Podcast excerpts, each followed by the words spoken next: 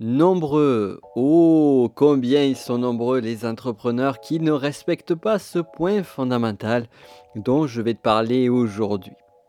Un point fondamental qui depuis quelques mois m'a permis également de passer un nouveau palier dans mon activité entrepreneuriale. Et le pire dans tout ça, c'est que j'aurais pu le mettre en application depuis très longtemps déjà. De quoi est-ce que je parle? Quel est le fond du sujet? Quel est le point essentiel que tu vas devoir découvrir et mettre en application au travers de cet épisode? Eh bien, c'est ce que nous allons voir ensemble. Je te souhaite la bienvenue sur le podcast du business de la connaissance. Je suis Nico Pen, l'auteur de ce podcast, entrepreneur philosophe, et nous sommes ici pour justement parler de tout cela.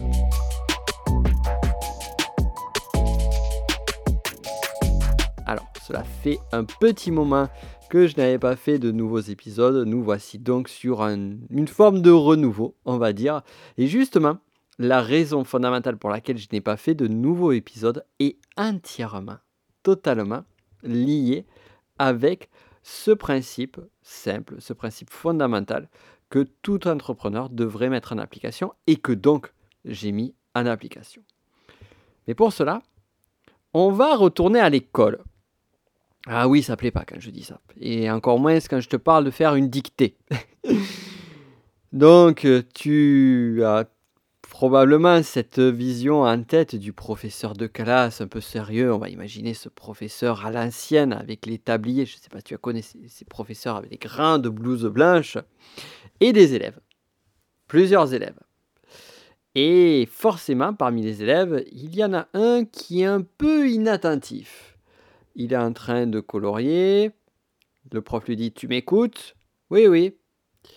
Et un petit peu plus tard, il est en train de discuter, ce même élève, avec son camarade. Et le professeur commence à s'énerver un petit peu et lui dit S'il te plaît, concentre-toi. Et cette phrase, le fameux concentre-toi, on y a tous eu droit, que ce soit par les professeurs, que ce soit par les parents, ou que ce soit dans un autre type d'activité ou de contexte. Et c'est vrai que cette phrase, elle est clé et elle a tout son sens au travers de l'entrepreneuriat. Parce que justement, ce qu'il manque à beaucoup d'entrepreneurs, c'est le manque de concentration. Je dirais même plus, parce que je vais m'y inclure dedans, ce qui nous manque, c'est le manque de concentration. Alors, on pourrait dire, beaucoup d'entre nous, à dire, mais ben, je peux faire plusieurs tâches en même temps. Euh, je peux écouter de la musique, je peux travailler, je peux m'intéresser à autre chose. Les trois en même temps, sauf que c'est faux. Le cerveau n'est pas multitâche, ça ça a été prouvé scientifiquement, même pour euh, les femmes, oui, qui sont, semblent être multitâches. C'est juste que une femme arrive plus rapidement à switcher d'une tâche à l'autre, mais dans tous les cas, absolument tous les cas, le cerveau humain n'est pas fait pour du multitâche. On n'est pas des ordinateurs, il faudrait rajouter quelques processeurs dans notre tête pour que ça fonctionne mieux. Alors, à ce stade-là, tu, vas tu vas me dire, ok, donc ton conseil, Nicolas, c'est euh, justement de se concentrer sur son activité à l'instant T donné. En fait, pas du tout. Mon conseil n'est pas là du tout. Il va beaucoup plus loin que ça.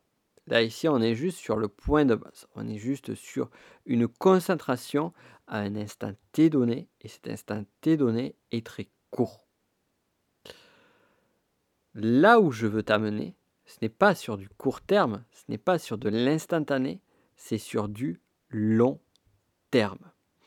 Et le manque de concentration sur du long terme, c'est justement ce qui fait défaut à beaucoup d'entrepreneurs ce qui porte un tort à nombre d'entre nous. La concentration. La concentration sur du long terme. Le 1er avril 2013, on aurait pu s'attendre à une blague provenant d'un auteur qui vient de publier un nouveau livre. Et pourtant, il n'en est rien. Cet auteur s'appelle Gary Keller. Gary Keller pour les francophones. Et cet homme est un entrepreneur spécialiste de l'immobilier. Il a déjà quelques livres à son appui. Et il vient tout juste de sortir un, livre qui plus tard va devenir un best-seller et une référence de son domaine. Alors son domaine c'est quoi? Loin de l'immobilier, ou de façon, on va dire plutôt de façon plus globale que l'immobilier, c'est l'entrepreneuriat. Et le livre de Gary Keller s'appelle The One Thing. La seule et unique chose. Donc c'est pas la traduction française, tu le retrouveras sur The One Thing. Il y a un sous-titre en français dont je n'ai pas le nom, dont je n'ai plus le nom. Et que nous dit cet auteur? Ben, En fait, il nous dit sur son livre, alors je vais te faire un résumé, une synthèse en deux phrases. Dit tout simplement, arrête de t'éparpiller sur plein de trucs, concentre-toi sur une seule et unique activité et vas-y à fond. Bon, conseil très simple sur le livre, c'est un peu plus détaillé que cela, mais le fond de l'essence plutôt du livre, elle est là. C'est le focus. Et ça, on peut faire un parallèle que j'aime beaucoup avec celui de la lumière. Tu connais la technologie des lasers. Et la technologie d'un laser, c'est quoi? C'est de focaliser toute l'intensité lumineuse sur un seul et unique point. Et c'est en focalisant cette énergie sur un seul et unique point qu'on peut arriver à tailler des diamants, purement et simplement. Alors que lorsqu'on disperse sa lumière dans différents lieux, eh bien, on arrive à pas grand-chose. Alors la dispersion de lumière, on va le retrouver par exemple sur une lampe. Mais on n'a jamais vu une lampe pouvoir euh, ne serait-ce qu'allumer un feu de bois. Par contre, si tu mets une loupe devant une lampe, ou si on a toujours fait cette expérience de mettre une loupe orientée avec les rayons du soleil vers une, feuille ou de l'herbe, enfin, je ne sais pas si tout le monde a fait cette expérience, en tout cas moi je l'ai fait étant plus jeune, tu prends la loupe, tu arrives à bien la diriger vers le soleil et tu arrives à faire cramer ton petit bout d'herbe. Et c'est là que vient totalement cette notion de focus. Et c'est ça qui fait le plus défaut à la plupart des entrepreneurs. Et plutôt que d'être un laser, la plupart des entrepreneurs ont tendance à disperser leur lumière dans plein de sens, à la disperser sur de multiples activités, voire même disperser leur lumière sur trois activités, et puis au bout d'un moment ne pas pousser assez loin chacune des activités. Alors ça c'est un autre sujet, c'est le sujet de la persévérance, on pourrait en parler sur un autre podcast, j'aurais beaucoup beaucoup de choses à te dire sur le sujet, si ça t'intéresse, demande-le-moi envoie un petit message sur Insta ou un peu n'importe où, tu peux me contacter. Je ne suis pas compliqué à contacter et je pourrais en parler. Mais là, pour l'instant, on va se focaliser juste sur cette notion de une seule et unique chose. Si tu fais une seule et unique chose, que tu te concentres là-dessus, tu seras beaucoup plus puissant. Si une personne s'amuse à construire quatre églises, eh bien, elle va mettre beaucoup plus de temps que si elle se focalise sur une seule et unique cathédrale. Oui, parce que tu sais que j'aime beaucoup les cathédrales. Et c'est pareil sur le business. Mais le point qui est le plus insidieux là-dedans, et que l'on ne voit pas, c'est que lorsque tu te concentres sur plusieurs projets à gérer en même temps, sur une même activité professionnelle, eh bien, tu mettras plus de temps que si tu additionnais le temps, tout ce temps-là, sur un seul projet. Alors, c'est pas clair ce que je vais te dire, je vais te le dire d'une autre façon. Admettons que tu aies 5 projets, que tu prennes une journée par semaine pour chacun de tes 5 projets. Que tu fasses ça pendant 10 semaines. Ok? Donc par 10 semaines, tu as mis une journée par jour sur un projet. Ça veut dire théoriquement que sur ce projet-là, eh bien, tu aurais pu avancer autant si tu avais fait un focus que sur celui-ci, sur l'équivalent de 10 jours. 10 semaines, un jour par semaine, 10 jours. Et ainsi, j'aurais avancé de 10 jours sur chacun des projets. Mais en fait, dans la réalité, ça ne se passe pas du tout, du tout comme ça. Et il y a pas mal d'études, je ne les ai pas sous, sous, le chapeau malheureusement, mais il y a pas mal d'études qui vont dans ce sens-là, qui disent que finalement, en fait, comme tu vas prendre du temps pour un projet le lundi et que le mardi, tu vas te reconcentrer sur un nouveau projet, il va falloir que tu te rappelles ce que tu as fait le mardi précédent. Il va falloir que tu reviennes sur des points de base, que tu te rafraîchisses la mémoire. De même, tout le focus d'attention et de réflexion que tu as eu le jour, le lundi, plus la nuit de sommeil, eh bien tu ne pourras l'appliquer que le lundi d'après. Donc tu vas pas pouvoir profiter non plus du temps de repos qui aura basculé d'un jour à l'autre. Tout cela mis bout à bout va faire que tu vas perdre énormément de temps. Et ainsi, si tu penses à mettre 10 jours au bout de sur un projet en particulier, ben en fait, tu en auras mis beaucoup plus que ça. Et, euh, et c'est ça qui est, qui est très insidieux là-dedans. C'est qu'à force de se disperser, que ce soit en affectant peut-être une semaine sur un projet, une semaine sur l'autre, ou un jour sur un projet, un jour sur l'autre, et ainsi de suite, eh bien le fait de ne pas agir sur un bloc donné, de ne pas aller sur un, à fond sur un sujet donné, eh bien, va faire que tu vas être dans une perte de temps et d'énergie. Or, le temps et l'énergie est la denrée la plus précieuse d'un entrepreneur. Le temps et l'énergie et la denrée sont les denrées les plus précieuses d'un entrepreneur. La troisième étant les ressources, qu'elles soient financières ou humaines. Ok. Seulement, voilà, il y a un mais. C'est un conseil simple et pourtant c'est un conseil que je connais depuis longtemps. Le livre The One Thing de Gary Keller, je le connais depuis 2016, je dirais à peu près. Mais ce concept-là, moi-même, je l'enseignais sur une formation d'efficacité en 2014 déjà. Pourtant, cordonnier mal chaussé, j'ai eu beaucoup de mal à mettre en application ce concept. Ou alors, quand je mettais en application, ça duré un mois, deux mois, trois mois, et puis hop, fini, poubelle. Et je ne suis pas le seul dans ce cas. Combien d'entrepreneurs, combien de confrères, combien de consoeurs j'ai eu autour de moi qui finalement sont tombés dans ce même écueil? Et pourquoi? Parce que, eh bien, quand tu es entrepreneur, eh bien, t'aimes avoir des stimulations, t'aimes réfléchir à plein de choses ça et là, t'aimes pouvoir aller voguer d'une idée à l'autre, pouvoir profiter de ta créativité. Un entrepreneur à la base, c'est quelqu'un de créatif, c'est quelqu'un qui a des idées, c'est quelqu'un qui a envie d'explorer le monde. Donc c'est ça un entrepreneur aussi, ne l'oublions pas. Et ça, c'est un point clé. Alors, comment je peux explorer le monde si je dois rester borné, focus, concentré sur une seule et même activité encore et encore et encore? C'est vrai ça, parce que finalement, on voit beaucoup d'entrepreneurs sont des personnes qui, qui, qui fuient, qui ont fui le salariat. Pourquoi? Eh bien parce que justement, cette condition de salarié, de toujours faire euh, des activités qui sont récurrentes, alors je ne dis pas que tous les salariés sont dans cette situation de là, ça, loin, loin de moi, cette idée-là. Cependant, souvent, un entrepreneur va pouvoir sortir de, du salariat parce qu'il éprouve, il ressent une forme d'ennui.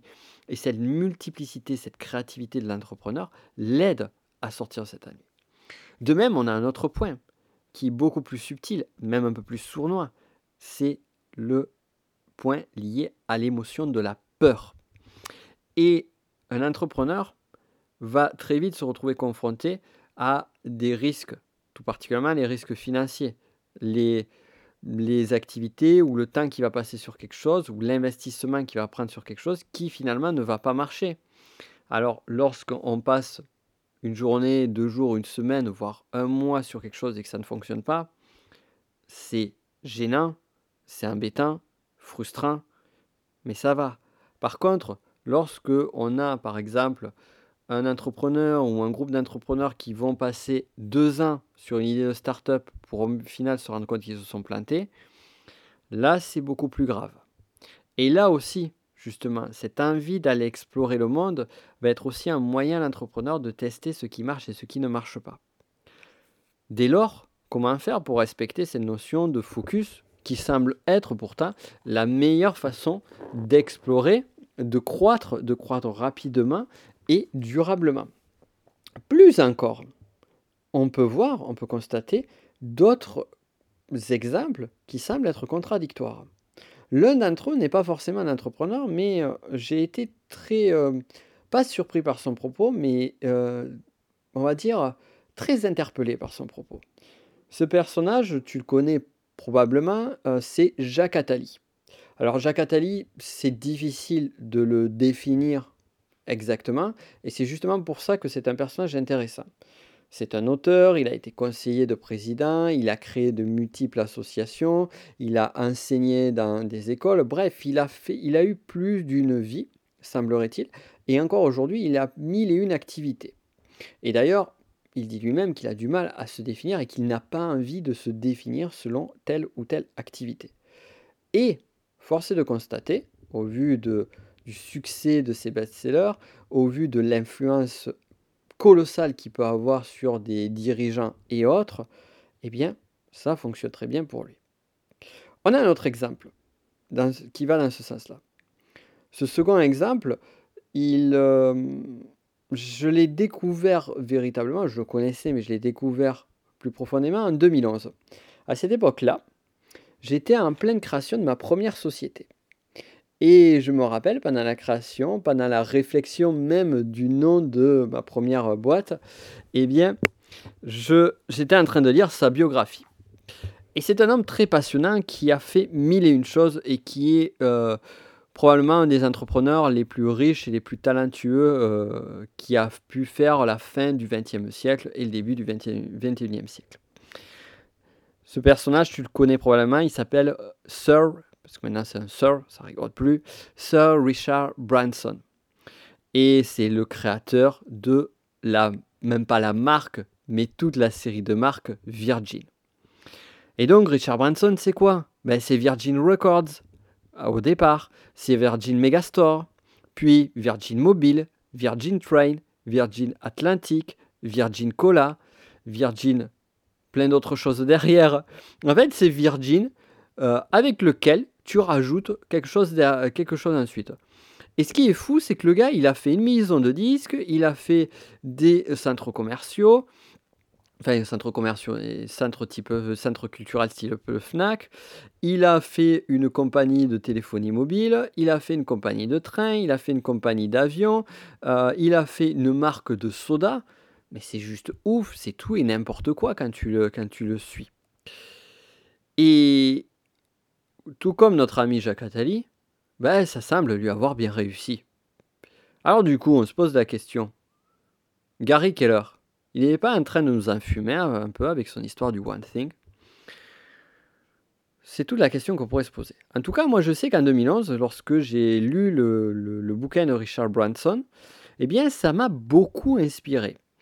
Et d'ailleurs, ça m'avait donné l'idée à ce moment-là de me focaliser à 80% de mon temps, c'est-à-dire 4 jours par semaine, sur mon activité qui à l'époque était un blog, puis les livres numériques, puis les formations numériques, tout ça été lié. Et les, la dernière journée de la semaine, un peu à l'esprit, d'ailleurs je m'étais un peu inspiré de ça, de la société Google, et eh bien comme les, euh, les salariés allaient vaquer à des créations, eh bien j'allais me focaliser sur un autre projet. Bien évidemment, ça n'a pas tenu très longtemps, cette histoire-là. Et surtout, ça n'a pas fonctionné. Alors, qu'est-ce qu'il faut penser de tout cela? Sur quel pied danser? D'un côté, on nous dit concentre-toi, focalise-toi. De l'autre côté, on nous dit tu peux pas, c'est compliqué, tu es entrepreneur. Et en plus, il y a des entrepreneurs qui arrivent à bien s'en sortir. En fait, il nous manque le fond, on a oublié le fondamental dans tout ça. On a oublié un point clé et c'est ce point clé que moi, je n'ai pas vu pendant très longtemps, qui m'a fait me poser cette question que je suis en train de te poser et de t'amener jusque-là avec la réponse qui va s'en suivre. Ce point fondamental que l'on oublie, c'est l'échelle de temps. Et tout particulièrement l'échelle de vie. Parce que ce que l'on voit, c'est qu'on voit toute l'échelle de temps sous une dimension qui est une dimension très condensée. Si je prends Jacques Attali, c'est un gars qui a des décennies et des décennies d'activité derrière lui. Si je prends Richard Branson, on prend par exemple Virgin Records, Virgin Megastore, c'est ses premières activités, ça a duré des années. Or, on va se comparer à ces entrepreneurs-là en se disant, ils ont fait plein de trucs, je vais faire plein de trucs. Sauf que on devrait se dire nous-mêmes, hé Coco, t'es bien gentil, mais fais déjà quelque chose bien, Fais-le à fond pendant quelques années, et une fois que ça cartonnera, à ce moment-là, tu pourras aller sur d'autres choses. Et là est la clé. Là est la clé pour pouvoir s'en sortir. Là est la clé pour pouvoir gérer ces différents projets. C'est-à-dire que Gary Keller a raison, on se focalise sur une seule et même chose, mais on y va à fond pendant un temps donné. Et ça fera partie du plan à un moment donné de, ou pas, de basculer vers autre chose si le cœur t'en dit. Et je crois qu'on oublie vraiment cette, cette notion-là. Déjà, un, d'y aller à fond, mais véritablement à fond, de mettre tout ce qu'on a sur un seul et unique projet. Et en plus de ça, de voir l'après, et l'après qui est à un moment donné, eh bien ce projet va arriver à un stade qui sera un stade de maturité. Quel est ce stade de maturité? Je vais t'en parler maintenant. Peut-être que tu n'y es pas encore ou peut-être que tu y arrives, mais c'est bien que je, que je te donne ça. Ça va te permettre à mieux comprendre euh, l'exemple justement de Richard Branson.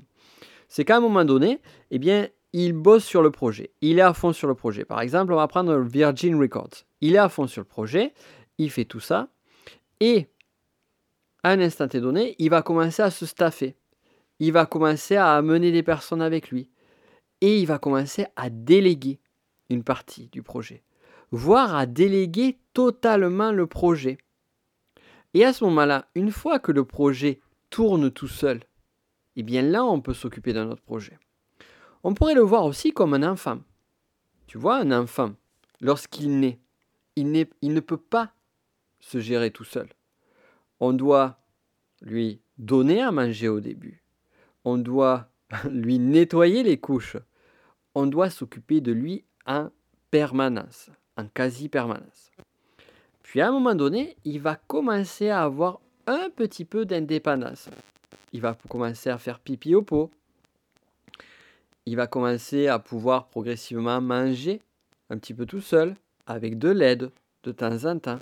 Puis, jusqu'à, au bout de quelques années, devenir petit à petit plus autonome. Cependant, bien qu'il devienne autonome, eh bien, il va quand même falloir s'occuper de lui pour son apprentissage, pour l'amener en voiture, ça et là, jusqu'à un moment donné où il va devenir adulte et à un instant T, il deviendra indépendant. Et là, à ce moment-là, peut-être qu'il nous demandera notre aide, une fois par mois, une fois tous les six mois, une fois à l'année. Et un projet, quel qu'il soit, c'est la même chose. Au départ de ce projet, il a besoin de notre attention totale, tel un petit bébé. Puis progressivement, il va, on va commencer à un stade de maturité qui va prendre plusieurs mois, Généralement, ça va prendre plutôt des années, et au moins une année. Et à ce moment-là, on va commencer à déléguer les parties du projet.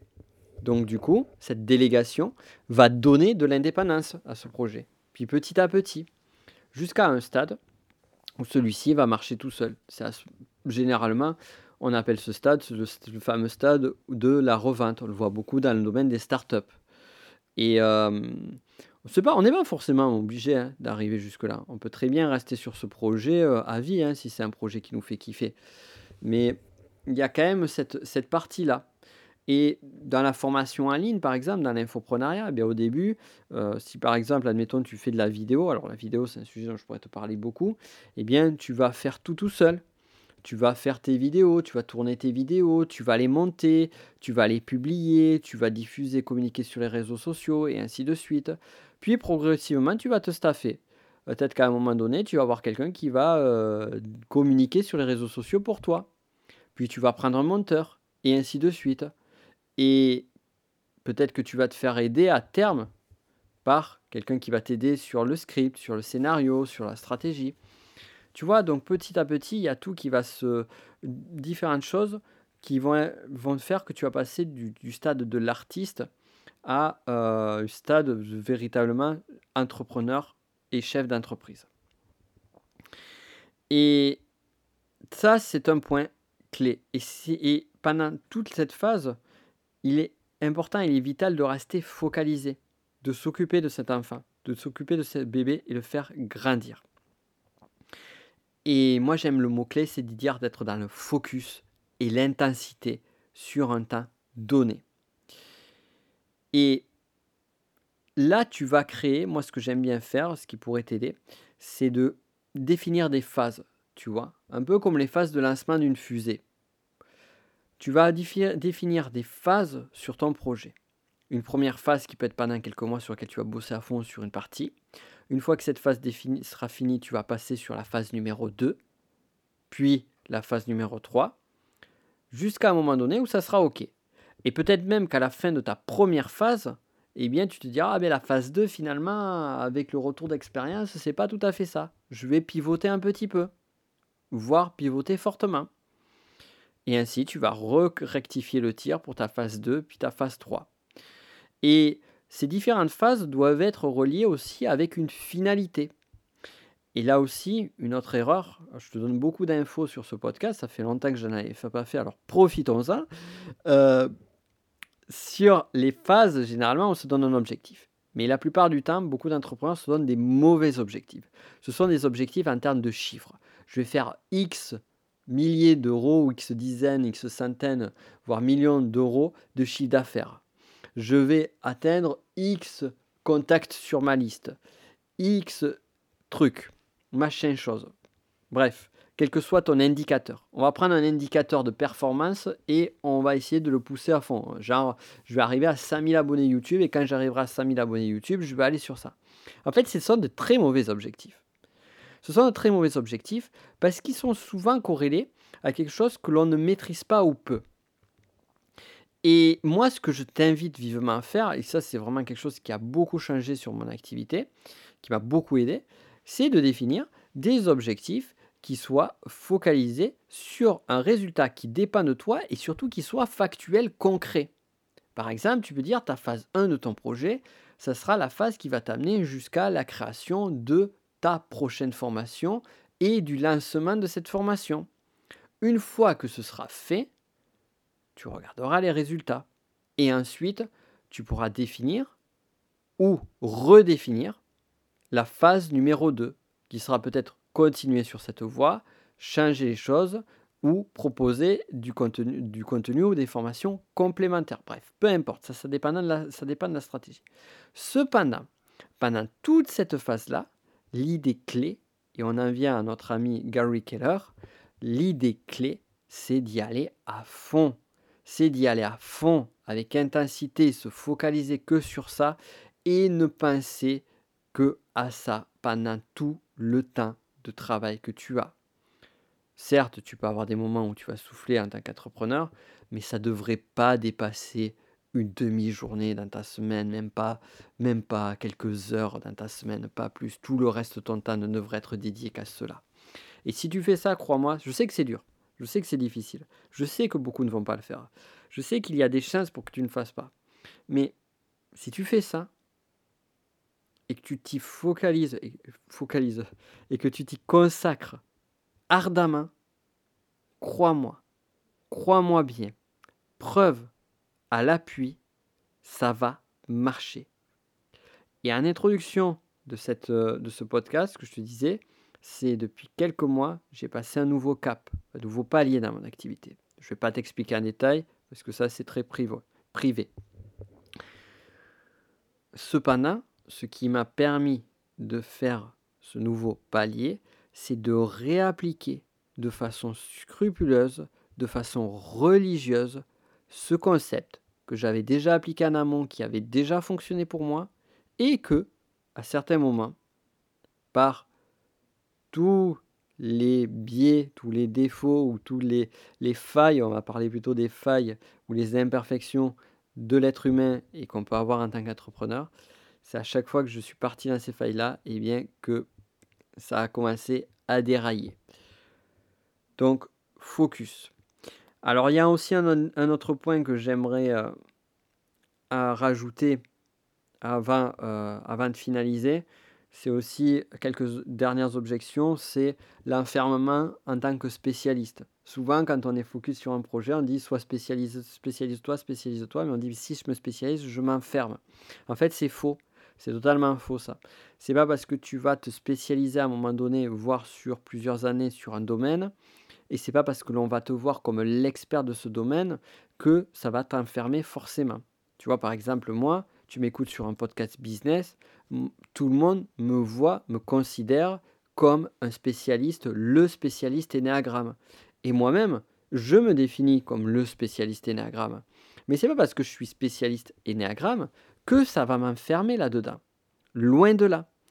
Il y a plusieurs choses qui sont à gérer là-dessus. Déjà, c'est de mettre en place l'interconnectivité entre les différents aspects de ton activité. Tu pourrais te dire par exemple, business de la connaissance et Enneagram, ça n'a absolument rien à voir. Or, c'est totalement faux. C'est totalement faux. Enfin, c'est vrai. Factuellement, extérieurement, c'est vrai. Mais si on regarde ma stratégie entrepreneuriale, si on regarde ma façon de faire l'entrepreneuriat, tout a un sens et tout est connecté. Et ça, c'est le second point sur lequel je veux aller avec toi. C'est que si tu as une ultra stimulation sur plein de sujets, Certes, tu peux ouvrir à un moment donné, ou dès que tu as fini une phase sur ton activité, peut-être travailler sur un autre pan de ton activité. Cependant, veille à toujours avoir une connexion, à toujours avoir un lien sur différents secteurs de ton activité. Je vais te prendre un autre exemple, un ultime exemple me concernant. C'est dans mon activité, je m'intéresse beaucoup, personnellement, à tout l'aspect investissement, immobilier, financier et autres. Je ne suis pas un expert du domaine, loin, loin de là. Mais ça m'intéresse, ça me passionne. Et cette partie d'investissement, je la vois en total lien avec mon activité parce que ça vient se loger à un endroit qui est complémentaire et qui a un lien avec une vision long terme de mon activité. Et c'est cette vision de long terme qui prime. Et c'est cette vision de long terme qui me permet aussi de définir mes objectifs, qui me permet de définir la cohérence de toutes les entités de tout ce que je fais. Et c'est ça en fait qui va te permettre de définir le focus. Donc comment définir ce focus? Comment définir ce one thing sur lequel tu vas te mettre à fond? Eh bien, c'est très simple, bien que cela prenne du temps. Enfin, cela prend un temps, mais un, temps chouette. Tu vas te poser dans un café. Tu vas te mettre dans un endroit sympa, peu importe où. Tu vas te prendre genre euh, une journée, une semaine de vacances. C'est ce que j'ai fait début janvier. Je suis parti une semaine en vacances au nord du Chili, dans un endroit magnifique, avec euh, des montagnes euh, très asséchées, un, lieu, juste génial. Bon, bref, pas besoin d'aller jusque-là pour, pour prendre des vacances. Mais en tout cas, j'ai fait en sorte de me trouver un lieu agréable. Et sur ce lieu agréable, j'ai réfléchi, j'ai travaillé, j'ai planifié ma stratégie sur l'année. Et même cette stratégie, elle, elle, même si elle allait sur sur l'année, elle avait une direction, elle avait un focus qui était sur plusieurs années plusieurs années plus loin. Donc ce qui veut dire, c'est que tout ce que j'ai mis à ce moment-là était lié à une vision qui était au moins une vision à 5 ans.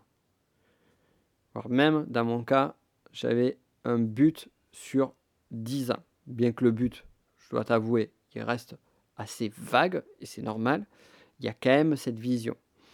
Et premier point, tu te mets une vision long terme puissante, comme celle-ci de cette vision long terme puissante, tu vas définir les premiers steps, la première phase de ta fusée, du lancement de ta fusée. Et cette première phase, elle doit se faire sur au moins 2, 3, 4, voire 6 mois. Moi, j'aime bien les, le, on va dire la temporalité de 3 mois, avec de la flexibilité, bien sûr. Hein. Quand je dis 3 mois, ça peut être 4 mois, 5 mois, c'est bon la rigidité euh, qu'on peut se fixer et dire ah, il faut absolument trois mois, si je fais pas trois mois, je suis un loser et tout ça, c'est bon, hein, on laisse ça de côté, ça sert à rien. Ça sert à rien juste à nous, à nous stresser un peu plus. Donc tu vas me faire ça. Et crois-moi que ça va vraiment, vraiment, vraiment pouvoir t'aider. Je vais donc te laisser là-dessus. Je vais donc te laisser avec cette réflexion et je vais te laisser songer à tout cela. Songer à notre ami Richard Branson que finalement quand on regarde un petit peu plus loin, eh bien c'est quelqu'un qui se focalise à fond sur un projet, qui va à fond par l'instant donné et c'est pour cela que ça marche. Se voir justement aussi à chaque fois que tu as échoué, à chaque fois que tu t'es planté parce que tu es allé sur mille et une directions différentes, voir tous ceux autour de toi qui sont des euh, espèces de, jongleurs avec 3, 4, 5, 6 balles en l'air et tu sais pas véritablement ce qu'ils font, eux-mêmes ne savent pas véritablement ce qu'ils font et qui créent plus de confusion qu'autre chose. Et regarde ceux qui se focalisent à fond sur quelque chose et à chaque fois que tu t'es focalisé à fond sur quelque chose et ensuite et enfin c'est peut-être le plus dur mais aussi le plus important, le plus crucial c'est sois autodiscipliné. Crée-toi cette discipline-là de rester focalisé. Tant que tu n'es pas arrivé jusqu'à ton objectif, qui celui-ci sera factuel, concret, matériel tangible, eh bien, tu n'arrêtes pas. Tu y vas, tu y vas, tu y vas. Et crois-moi, crois-moi que cette façon de faire, cette, c'est pas une stratégie même, j'allais dire cette stratégie, cette vision, cette, cette, cette approche, elle va être gagnante, à coup sûr. Je te laisse donc réfléchir là-dessus. Je t'invite également, si tu as aimé ce podcast, ben, à t'abonner à Business de la connaissance pour d'autres épisodes, parce que bien évidemment qu'il va y avoir d'autres épisodes qui vont sortir et je te réserve des épisodes de très grande qualité. Donc on va focaliser toujours toujours sur la qualité plutôt que sur la quantité ici. On n'est pas là pour pour remplir. On est là pour apporter du contenu et du contenu de grande valeur. Donc c'est mon but. Donc euh, abonne-toi si ce n'est pas déjà fait. Partage ce podcast autour de toi à des entrepreneurs qui auraient bien besoin d'être euh, plus concentrés. Et enfin, dernier point, et ça serait vraiment cool si tu ne l'as pas déjà fait, ça serait de me mettre un petit commentaire, tout particulièrement si tu écoutes ce podcast sur iTunes, et pourquoi pas une note, une 5 étoiles, ça serait juste génial, et je t'en euh, de tout cœur. Je te souhaite le meilleur dans ton aventure, et à très vite pour d'autres conseils. Ciao